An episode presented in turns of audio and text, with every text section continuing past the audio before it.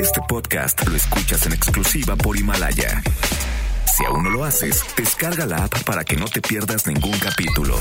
Himalaya.com. Este programa cuenta con interpretación simultánea en lengua de señas mexicana a través de mbsnoticias.com y gracias a traducción, interpretación y accesibilidad en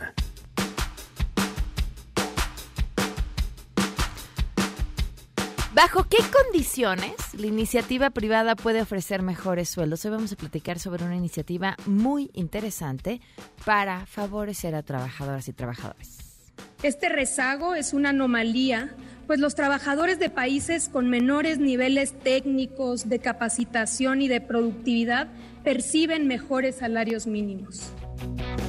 Se siguen sumando las organizaciones de la sociedad civil que tienen mucho que decir sobre el nombramiento de Rosario Piedra como titular de la Comisión Nacional de Derechos Humanos. Vamos a platicar hoy con Saskia Niño de Rivera, fundadora y directora de Reinserta. Yo creo que donde hubo falta de libertad de expresión fue en los sexenios anteriores y ahí y no lo digo yo, ahí están todos los periodistas asesinados o desaparecidos. Pues esa, esa respuesta, bueno, esa respuesta la, la cuando tenía pues prácticamente minutos de haber sido nombrada. Tenemos buenas noticias y más. Quédense, así arrancamos a todo terreno. Ese radio presenta a todo terreno con Pamela Cerdeira.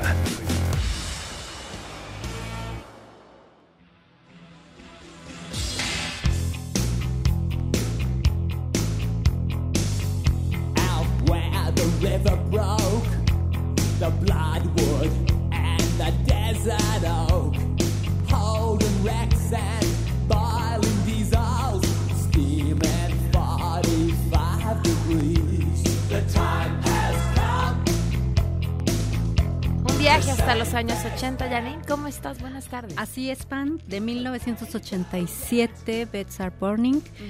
Y bueno, que nos digan qué quieren escuchar hoy en este lunes eh, de asueto. Para, la mayoría, para la mayoría, pues los acompañamos con información y con música que nos digan qué quieren escuchar. ¿Qué están haciendo? no Todos esta vez uno llega aquí en MBS, donde estamos pues quienes tenemos que estar porque estamos transmitiendo, está la gente de reacción y todo, pero, pero de ahí en fuera no hay nadie. Y la ciudad está así como, ah, como que se van despertando. Claro, sí. Está, es una ciudad modorra al día Modorra, exacto.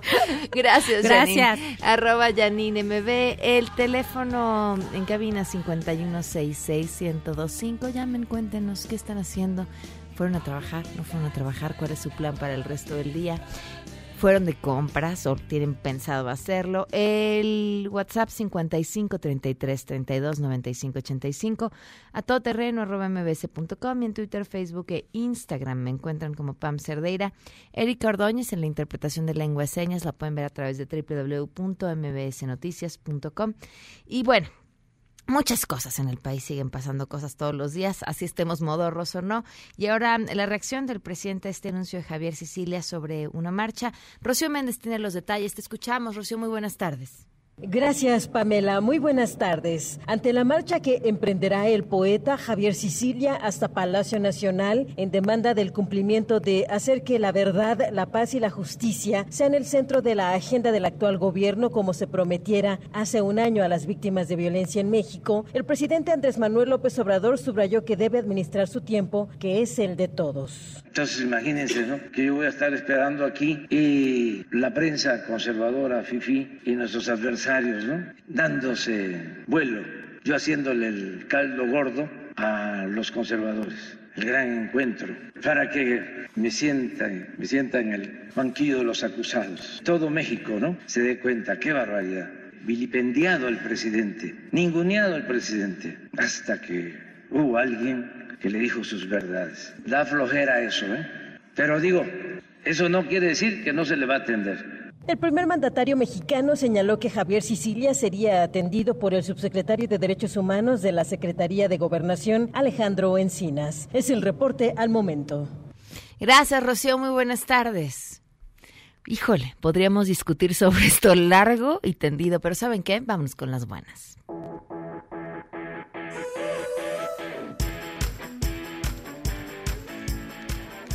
Una de las largas promesas, y, yo insistía ahora que se revelaba cómo en el presupuesto se proponía bajar recursos a programas específicos para las mujeres, esta promesa que desde el Día Internacional de la Mujer habían hecho en un tema que es primordial, el de la violencia. Y bueno, al parecer hay, hay buenas noticias. Nora Bucio, te escuchamos. Buenas tardes.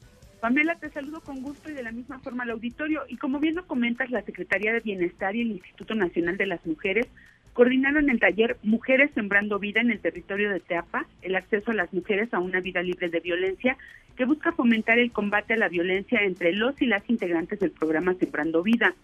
Esta capacitación está dirigida al personal del programa que tiene contacto directo con las comunidades de aprendizaje campesino. Se trata de una iniciativa impulsada por la Secretaría de Bienestar, María Luisa Albores González, y la titular del Instituto Nacional de las Mujeres, Nadine Gassman, para crear conciencia en el tema de la violencia de género en comunidades campesinas.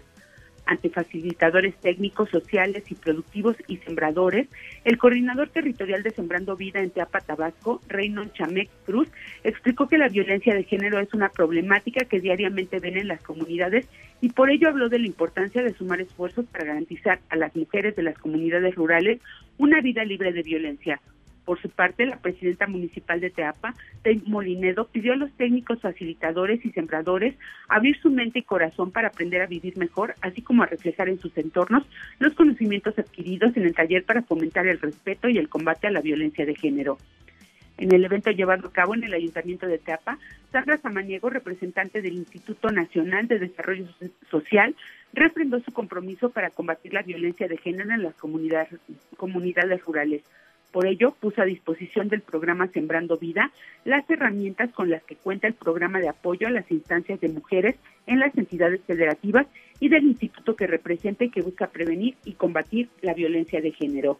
Pamela, la información. Gracias, Nora. Muy buenas tardes. Buenas tardes. Oigan, continúa el buen fin y si ustedes el único que conocen es aquel en el que gana su equipo favorito, les tenemos una buena noticia para ustedes y para su... Órale, alguien se animó mucho con el buen fin. Muy bien. Eh, para ustedes y para su auto Nissan fuera de garantía, como nada reemplaza al original, este buen fin, déjense sorprender con la línea de refacciones Nissan Valley Advantage, refacciones BA, y se llevan todas las piezas que necesitan al 2x1, pagan la refacción de mayor precio y se van con la tranquilidad de saber que es Nissan. La promoción es válida hasta el 18 de noviembre de este año, obviamente. Consulten términos y condiciones con su distribuidor autorizado Nissan. Vamos a una pausa y volvemos así de tempranito.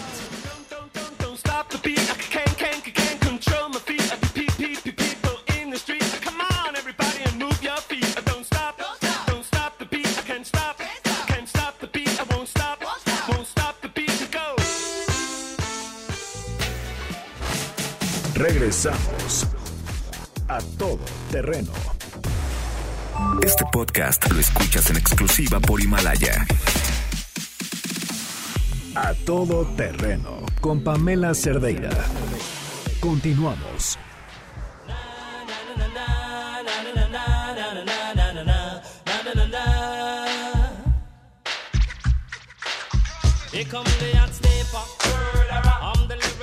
Continuamos a todo terreno. Esto que vamos a platicar les va a gustar mucho. A mí en lo personal me da muchísimo gusto porque siempre estamos hablando de una u otra forma cómo construir un México mejor.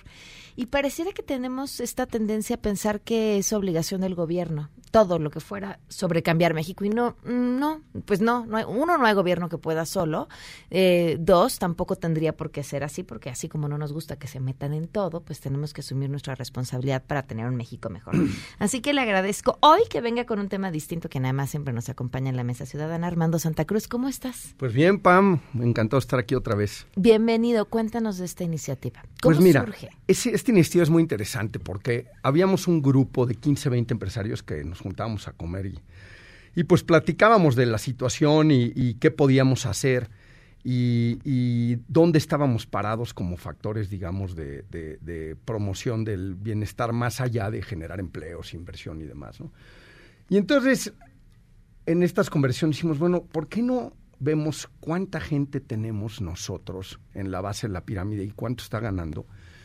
¿Y de qué manera pudiéramos ver si le damos un jalón que sea significativo, no no 5 o 10%, sino una, una, una cuestión importante que les pueda ayudar a cambiar su, su condición de vida, eh, a esta gente, veamos si, si es algo que podemos costear.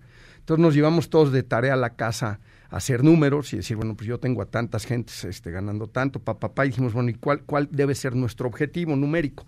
Obviamente teníamos que tener cuidado, por un lado, que si hacíamos algo demasiado ambicioso íbamos a poder afiliar a pocas empresas, porque es un hecho que esto nos cuesta a todos los que lo hemos, hemos decidido comprometernos esto. Y por otra parte, que tuviera una cierta métrica basada en, en, en estudios serios. Entonces, eh, Coneval tiene una cifra que le llama eh, la línea de bajos ingresos, que es eh, 11.292 pesos.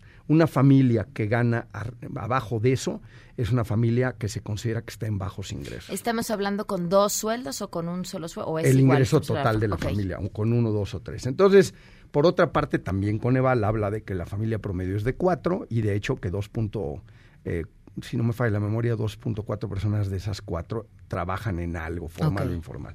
Entonces nosotros dijimos, bueno, a ver, si suponemos que 1.7, 1.8 miembros por familia trabajan, es decir, que trabaje cuando menos uno si son pareja y con cierta probabilidad el otro también, si pagamos 6.500 pesos, los pondríamos justo en exacto.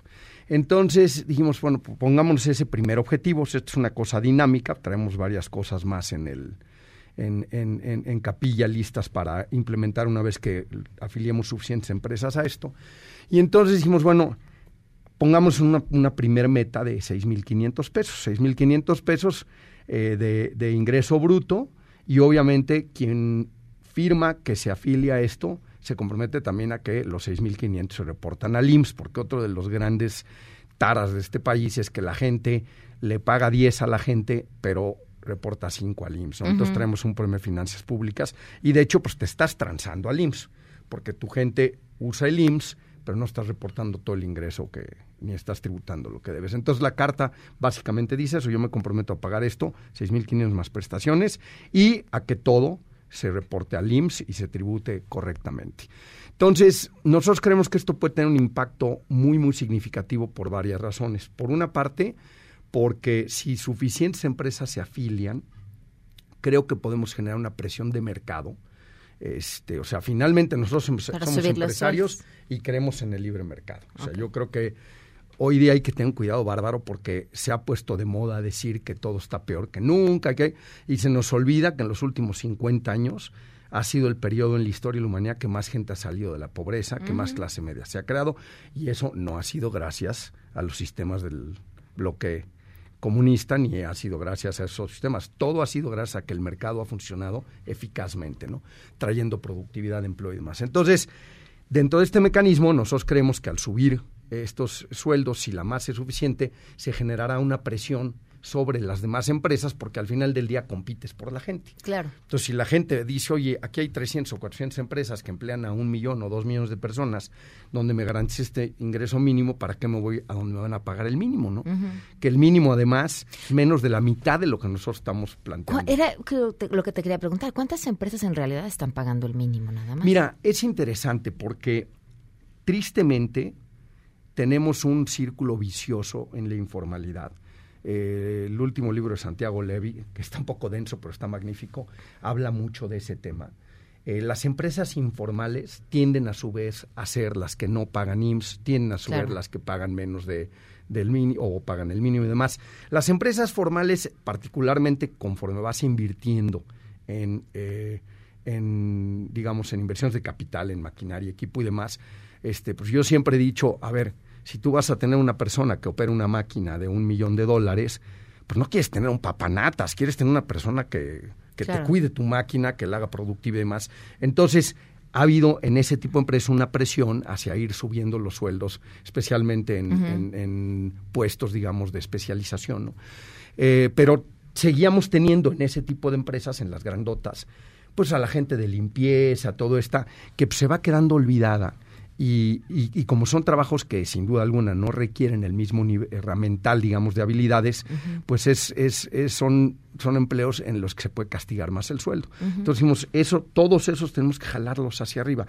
Nuestros operarios, por ejemplo, en el caso de Grupo Posteca que yo dirijo, hombre, nuestros operadores de maquinaria ganan bastantes veces más que eso, ¿no?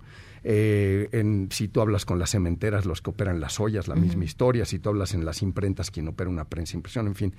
Pero pues, toda esa gente, el, ayudante general, el, de mantenimiento, el de, el, de, el de limpieza, este tipo de gente se estaban muy rezagadas. Entonces se hizo este esfuerzo. ¿Cuántas empresas se unieron ya? Ahorita ya tenemos más de 100. Nosotros lo, lo, anunciamos cuando llegamos a 100.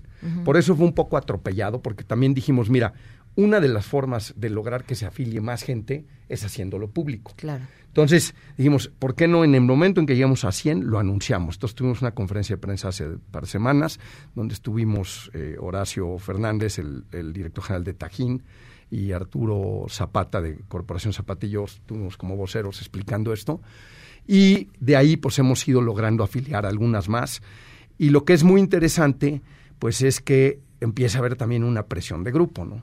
O sea, ya tenemos nuestro sellito, que va a ser Empresa por el Bienestar tú quieres ponerlo, tienes que poner tu sello, como pones el del ISO 9000, lo que sea, pues tienes que entrarle. Entonces empieza a haber una presión.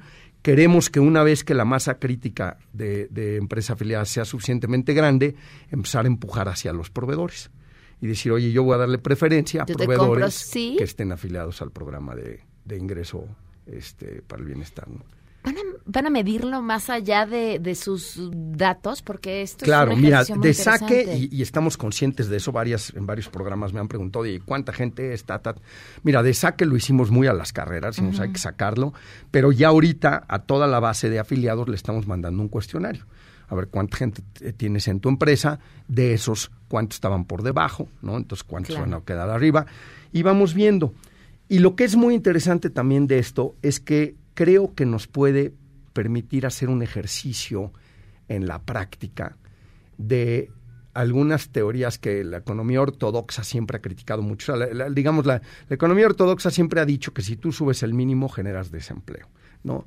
Alan Kruger en Estados Unidos tuvo unos estudios bien interesantes cuando New Jersey subió su mínimo y eh, Pensilvania no, y son estados vecinos, dijeron, se va a ir todo el mundo a Pensilvania, y no pasó así, y tampoco se generó desempleo. Por supuesto, tienes que tener cuidado con, con, no exagerar, pero, pero hay un tema que va más allá de la gráfica de, equilibrio de, de, oferta y demanda, ¿no? Y también es cierto, siendo que nosotros somos empresarios y creemos en el mercado, también es cierto que el mercado luego falla. Y entonces hay que darle su ayudadita. Entonces este, este clásico discurso de eh, entre más eh, dinero haya, entonces este se va a desparramar, no necesariamente es cierto, porque a veces lo único que generas es que se siga concentrando los recursos hasta arriba. La empresa gana más y los que ganaban menos siguen ganando lo mismo. Y si tú ves, por ejemplo, los países europeos, que han logrado eh, que haya mayor movilidad social, por ejemplo, que Estados Unidos, que han logrado que haya menor desigualdad que en Estados Unidos, lo que han hecho es que tienen sistemas de mercado, pero sí hay una intervención estatal, por ejemplo, en materia de política redistributiva vía impuestos, y también tienen unas autoridades antimonopolio mucho más robustas que en Estados Unidos. O sea, en Estados Unidos es increíble, pero las grandes industrias ya son oligopolios o duopolios, ¿no? Entonces se va acabando la competencia. Entonces, por supuesto, hay que entrarle, pero sí eh, lo que creo que es muy interesante es que el efecto de, ola expansiva de esto puede ser considerable. Además, logramos afiliar empresas bien importantes, Arca Continental, la embotelladora, que es la segunda, creo, del país, este, Estafeta, eh, Nestlé, eh, Banamex, BBVA, por supuesto, bueno, nosotros, Grupo Posteca. Este, ¿Cuándo van a tener las primeras cifras? Yo creo que el primer trimestre del año que entra ya vamos, vamos a tener más empresas y vamos a tener más afinados los cuestionarios. Cuando empezamos esto, pues era de plática de café. Ahorita ya contratamos una persona que va a hacer el contacto con todos los empresas afiliados para que empiece a hacer todo este asunto de cribado de información, organización de información y demás. ¿no? no, van a ser datos muy interesantes. Ahora, ¿qué tiene que hacer quien quiera afiliarse? Mira, tenemos una página que se llama empresasporelbienestar.org Ahí te puedes meter y ahí si quieres te puedes afiliar directamente. Eh, eh, y es simplemente tomar la carta que viene ahí, que es muy sencilla, la firmas, llenas los datos y la mandas escaneada. piden que tengan cierto número de empleados. eh, Mira, en un número- inicio buscamos empresas medianas y grandes para que tuviera impacto grande. Ahorita es todas, las que sea. La otra comí con mi corredor de seguros y me dijo, oye, yo me meto. Va, y digo, él tiene a lo mejor 15, 20 personas en su Claro, negocio. pues cualquiera que tenga échale, alguien que esté ¿no? ganando el mínimo para Así es. comprometerse a es duplicarlo, ¿verdad? Bueno, no es ajustar a 6.500. Ok. Siento, ah, eh, por ejemplo, dentro de las empresas que formamos este grupo, había quienes pagaban el mínimo, había quienes su mínimo andaba en 4.000. Nosotros, por ejemplo, en Posteca el mínimo lo traíamos en 5.000. Entonces ajustamos a 6.500. O sea, ahí depende mucho de en dónde está parada cada empresa, ¿no? Este, BBVA había hecho esta decisión por su propia cuenta hace hace ya tiempo. Entonces, cuando le dijimos, dijo, hombre, encantado, yo ya estoy Ya ahí, están pues, ahí. órale, fírmale, ¿no? Entonces, depende mucho de la empresa. Ahora, algo que sí es bien importante es que tengamos cuidado de no considerarlo como un mínimo. Y te voy a decir por qué. Porque también es cierto que habrá empresas que si les dices tienes que subir a todo mundo a 6.500, no lo puedan pagar. Y entonces, si lo pones como un mínimo por ley, lo que puede pasar es que esa empresa cierra. Entonces salió el, más caro el caldo que las albóndigas. Entonces, más bien lo que tenemos que hacer es ir presionando, creo que en esta dirección, que hagan sus cuentas, que digan, pues sí estoy dispuesto a vivir con ese sobrecosto, con esa reducción en mis utilidades. El compromiso de todos, por supuesto, es no trasladarlo a, a los precios. Claro, al ¿no? consumidor, porque Para que- entonces acabas en las mismas. acabas en las mismas. Este, y creo que es perfectamente viable. O sea, las cuentas que hemos hecho a la mayoría de nosotros nos ha pegado, pero son, digamos, impactos en resultados que son muy manejables, ¿no? Es muy triste lo que voy a decir, pero muchas veces ni estamos conscientes de cuánta gente estaba bajo esa línea y que realmente no iba a costar tanto llevarlos arriba de esa línea. Cuando sentamos era, pues, todo el mundo haga sus cuentas, de repente dice, oye, pues a mí me va a costar esto 1% de mis utilidades, a mí me va a costar uno y medio, pues tú sabes que vamos entrándole, ¿no? El impacto, ¿cuántas familias representa ese 1%? Sí, porque es muy significativo. Claro. Armando, pues muchísimas gracias y, y mucho éxito, pero volvemos a platicar cuando ya tengan los datos. Claro ¿no? que sí, empresas por el bienestar.org para quien quiera. entrar. Perfecto. Muchas gracias. Gracias a ti, Pam. Vamos a una pausa y volvemos.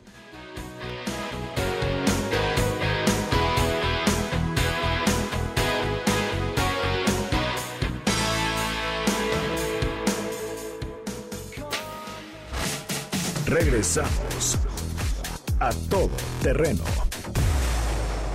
Este podcast lo escuchas en exclusiva por Himalaya. A todo terreno con Pamela Cerdeira. Continuamos.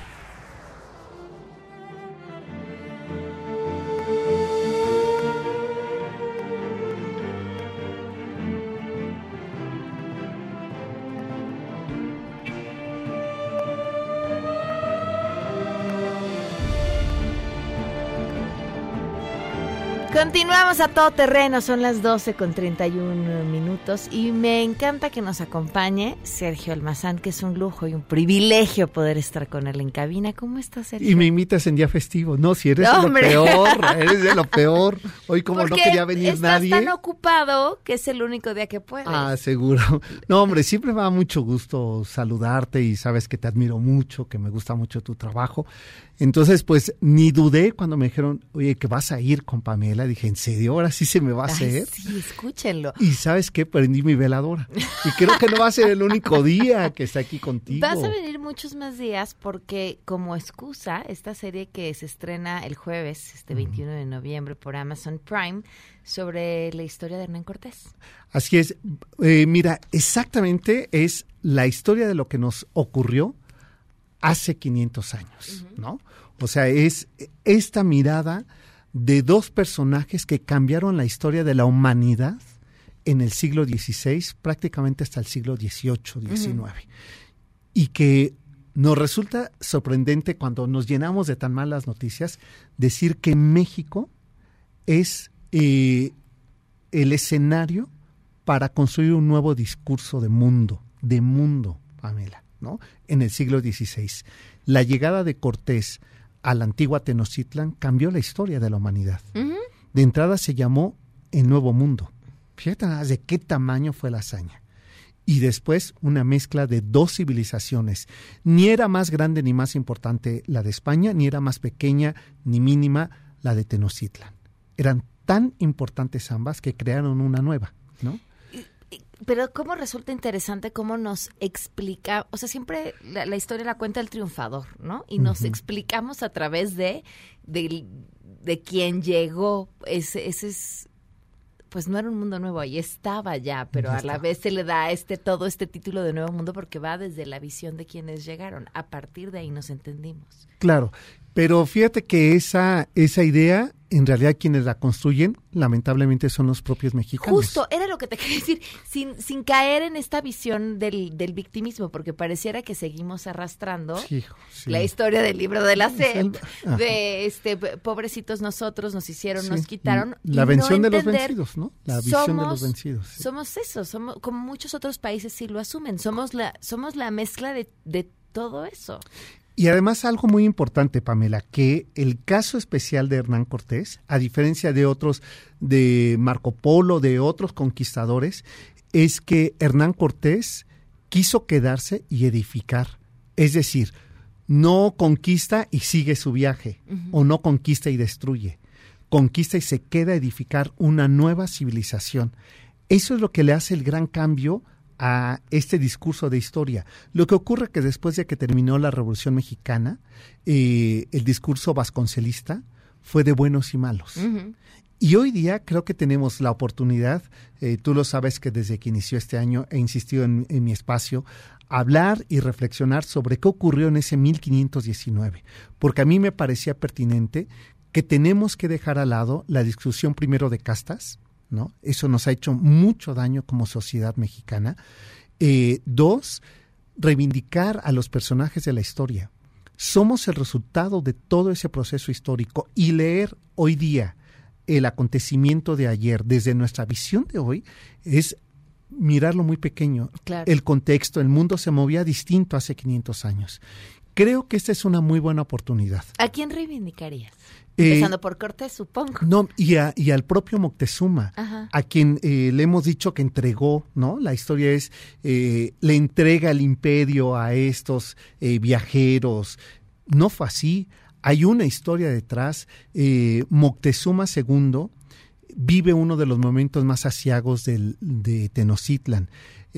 ha ocurrido temblores, inundaciones, ha muerto su hermana. Entonces cree que el ciclo ha terminado y además tiene una pugna porque está en pleito con los tlaxcaltecas. Entonces hay que reivindicar esas eh, ambas figuras. La de Moctezuma, el hombre que no entrega el poder, lo que hace es eh, negociar con el extraño, ¿no? ¿A qué viene? Porque él, que era, eh, Moctezuma era muy religioso. Entonces él considera, no que había, o sea, esta idea que decimos es que cree que eran los dioses, a ver, en el mundo eh, mesoamericano y en especial en el de Tenosca, en el Mexica, no creen en la reencarnación, no existe ese concepto, pero sí cree que es un emisario de Quetzalcoatl y que no vaya siendo, a ver, de repente uno duda con la fe, no, no, vaya siendo con que hoy a cualquiera que hoy día, sientes que te pisa el mundo y que todas te salen mal, por supuesto que ves señales por donde, sea, hoy. Hoy y entonces él que era eh, altamente religioso, un excelente estratega militar. Imagínate que en 1519 Moctezuma ya había conquistado Guatemala y Honduras.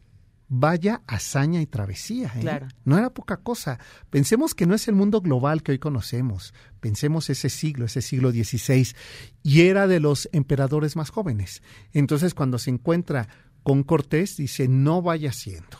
Mejor lo recibo bien pero siempre la, historia tiene personajes ambiciosos. En este caso, para el lado mesoamericano están los tlaxcaltecas, que dicen, si convencemos a Cortés, vamos por fin a liberarnos del yugo de Moctezuma. Y por otro lado, eh, pensará eh, Moctezuma que si conquista a Cortés, porque ese es el, primer momento, aquel 1519, 8 de noviembre, es decir, hace 500 años y 10 días en que se encontraron Cortés y Moctezuma, el conquistado primero es Cortés, no es Moctezuma. Las primeras cartas de relación eh, que escribe Cortés a Carlos V le dice, esta ciudad es más grande y más maravillosa que Egipto, más grande y más impresionante que Sevilla. Lo tiene conquistado. Es que, oh, sí, bueno, es que sí. Es que era- Es que ha de haber sido una No, ciudad el imperio era de locura, de Claro. locura. Un islote rodeado de agua, con esas construcciones que lo que nosotros vemos ya es pequeño, ¿eh? Claro. En el Templo Mayor. Imagínate nada más lo que él llamaba la ciudad que navega, es decir, las canoas, ¿no? O sea, todo eso ha de haber impresionado. Un color de, de piel que no conocían, unos animales y plantas que no conocían, una vegetación que no conocen, todo eso le impresiona primero a Cortés. Pero después, como siempre, te digo, debe de haber, de parte de Cortés, hay otro personaje, del cual ya hablaremos en su momento, solamente lo dejo ahí anotado, que es Pedro de Alvarado. Vamos a dejarlo anotado y te quiero preguntar, ¿tú ya viste la serie? Uno, el primer capítulo. ¡Ay, el te primero odio! todavía no la veo completa ¿Y y, el primero es una joya porque nos quitan los mitos de estos dos personajes. Nos los ponen seres humanos. Uno dudoso, ¿no? Y el otro más dudoso. Pues les platico, la temporada completa por Amazon Prime Video a partir del 21 de noviembre. La serie fue grabada en distintas locaciones en México y en España. Un backlot de más de 5.000 metros cuadrados. Oscar Jainada como Hernán, conocido por su interpretación de Luisito Rey en la serie de Luis Miguel y su papel como Cantinflas también. El Ranchito son los encargados de hacer los efectos visuales para la serie, conocidos por su trabajo nada más en Game of Thrones. Son ocho capítulos, uno por cada personaje principal, todos mostrando los claroscuros de Hernán. Los actores tuvieron que aprender náhuatl y maya, recibieron clases durante siete meses, además de contar con profesores que los acompañaron durante las grabaciones. Se revivieron escenarios que actualmente ya no existen o están en ruinas casi en su totalidad, como el Templo Mayor, en una serie basada en la historia. Es una serie basada en la historia, sin embargo, no es un documental, es un drama épico lleno de batallas, de amor, traición, que nos va a llevar a cuestionarnos mucho de lo que creíamos que sabíamos sobre la historia. ¡Wow! Sí, no, bueno, y un gran personaje, Malinche. Claro. Ojo, prohibido que le digan Malinche, ¿eh? Ok. Ese es un término misógino, discriminatorio. Malinche significa la que traiciona. Ok. Y Malinche no traicionó. ¿Y qué significa Malinzi? Malinzi. Malintzin es Marina cuando la bautizan y es la mujer que habla. Porque era la traductora, Claro. pero ojo, no es la traductora de Cortés, ¿eh?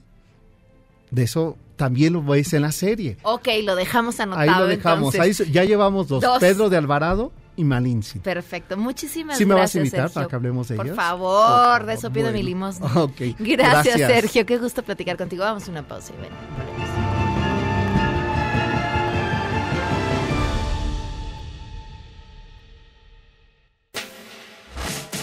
Regresamos a todo terreno. Este podcast lo escuchas en exclusiva por Himalaya. A todo terreno con Pamela Cerdeira. Continuamos.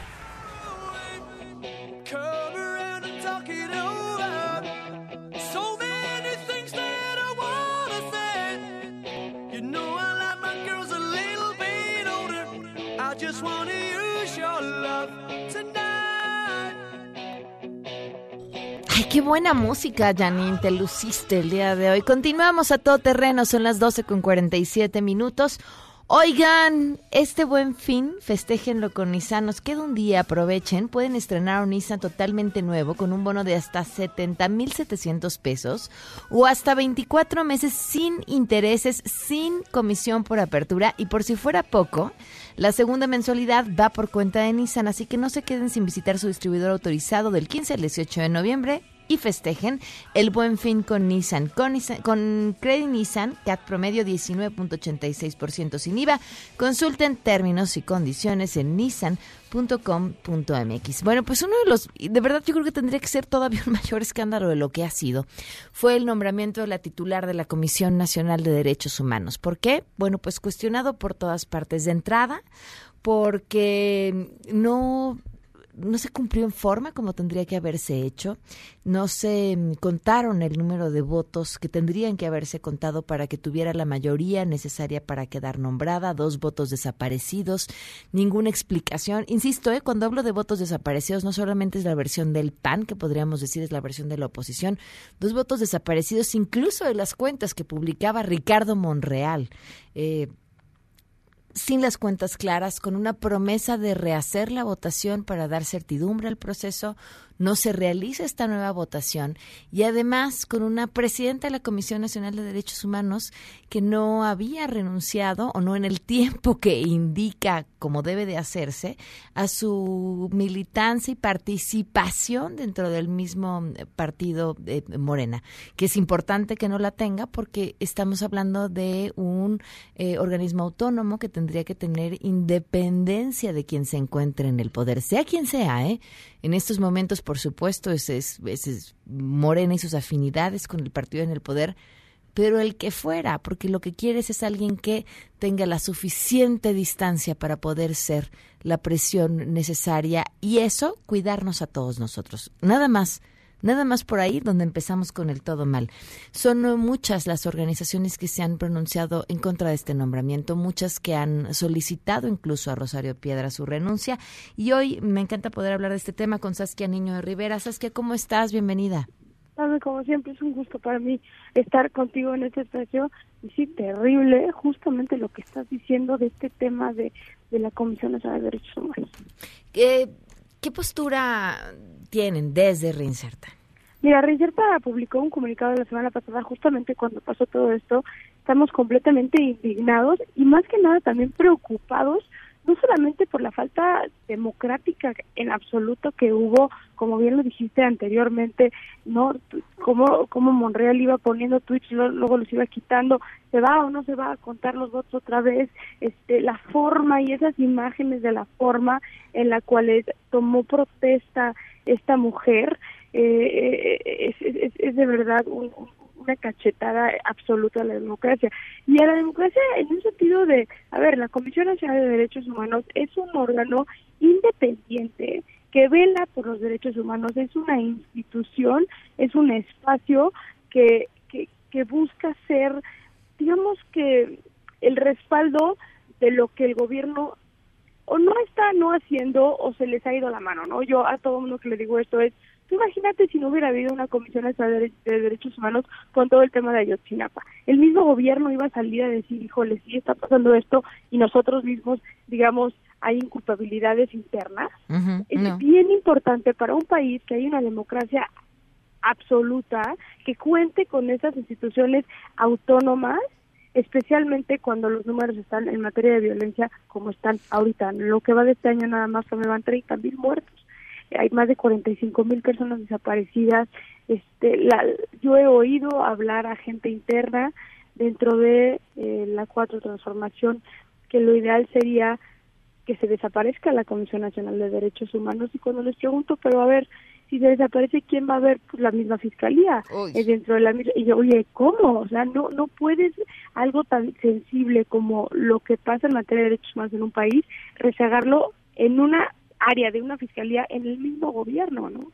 Sabes que yo creo que aquí, en, medio de lo que se convierte en un discurso político, quizá lo que la Comisión Nacional de Derechos Humanos más ha fallado es en hacer entender la importancia de su valor, porque hay quienes preguntan, bueno, pero ¿ha hecho suficiente? Pues no, nadie ha hecho suficiente, todos pueden hacer todavía más, pero ¿por qué es importante defender y tener una Comisión de Derechos Humanos y tener una Comisión de Derechos Humanos independiente?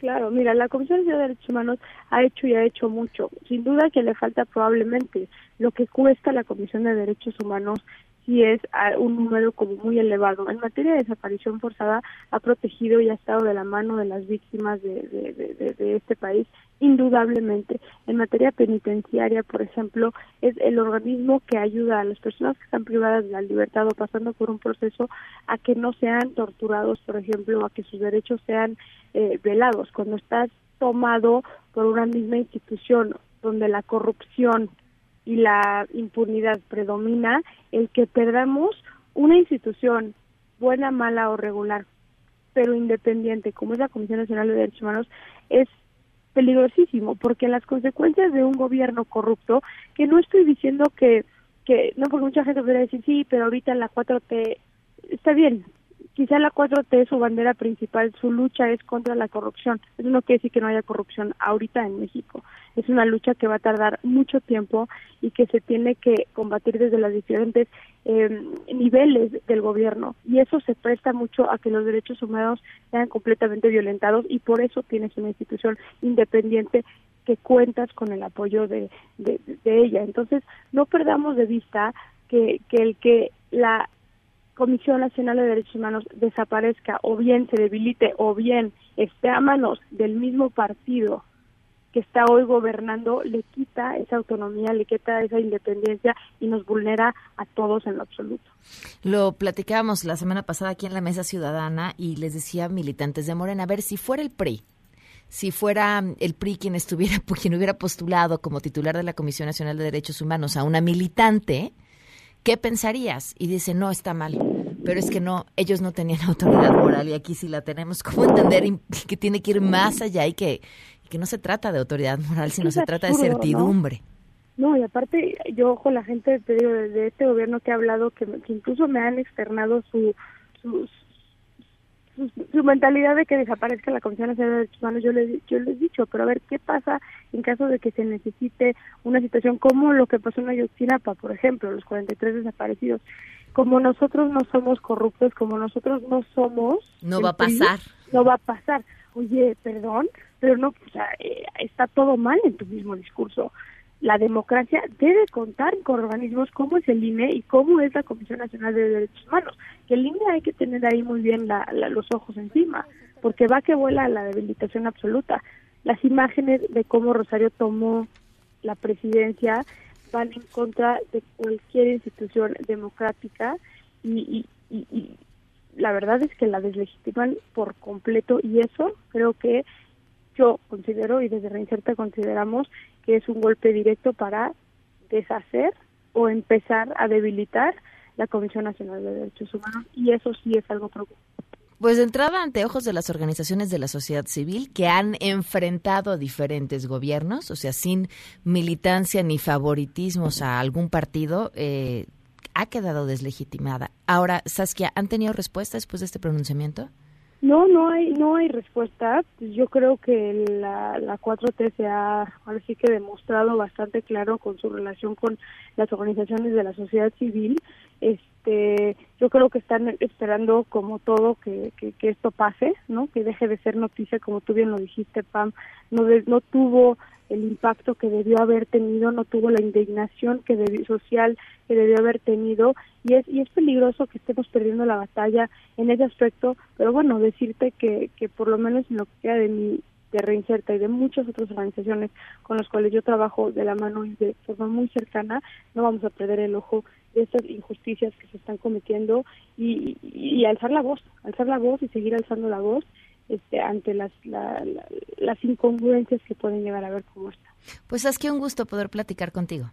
Al contrario, Pame, como siempre, te mando un abrazo con mucho afecto. E igualmente, que estés muy bien. Sheila, buenas tardes, ¿qué se está cocinando? Hola Pam, buenas tardes a ti y a todo el auditorio. Pues el presidente Andrés Manuel López Obrador encabeza la entrega de los Premios Nacionales de Ingeniería y Arquitectura en el Salón Tesorería de Palacio Nacional. Hace unos momentos hizo uso de la palabra el ingeniero Carlos Slim. Estaremos atentos al discurso y por la tarde la secretaria de la Función Pública, Imerendira Sandoval, ofrecerá una conferencia de prensa, va a informar sobre el estado que guardan las plazas de la Dirección General Adjunta de todas las dependencias de la Administración Pública Federal. Esto surge porque en la mañana se le cuestionó al presidente sobre, sobre este tema. Entonces, armaron la conferencia y al ratito informan. Ah, perfecto. Muchísimas gracias. Gracias. Sheila. Oigan, por último, si ustedes se les fue alguno de los episodios de este o todos los programas de MBS Noticias, ya los pueden escuchar en Himalaya, que es la más increíble de podcasts en el mundo. Está allá en México y tiene todos nuestros episodios en exclusiva. Los pueden disfrutar cuando quieran. Así que no se pierden ni un solo programa, solo bajan la aplicación, no importa el sistema operativo que tengan, o visitan la página de himalaya.com para escucharnos por ahí. Que estén muy bien, nos vamos, se quedan en mesa para todos, soy Pamela Cerdera. and I've lost my light. For I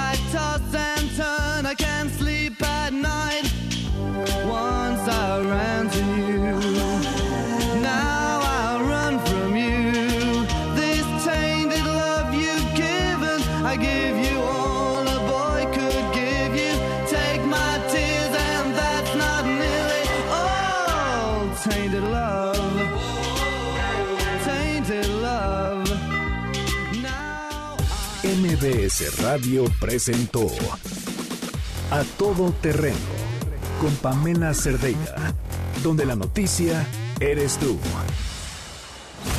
MBS. MBS Radio presentó A Todo Terreno con Pamela Cerdeira, donde la noticia eres tú. Este podcast lo escuchas en exclusiva por Himalaya.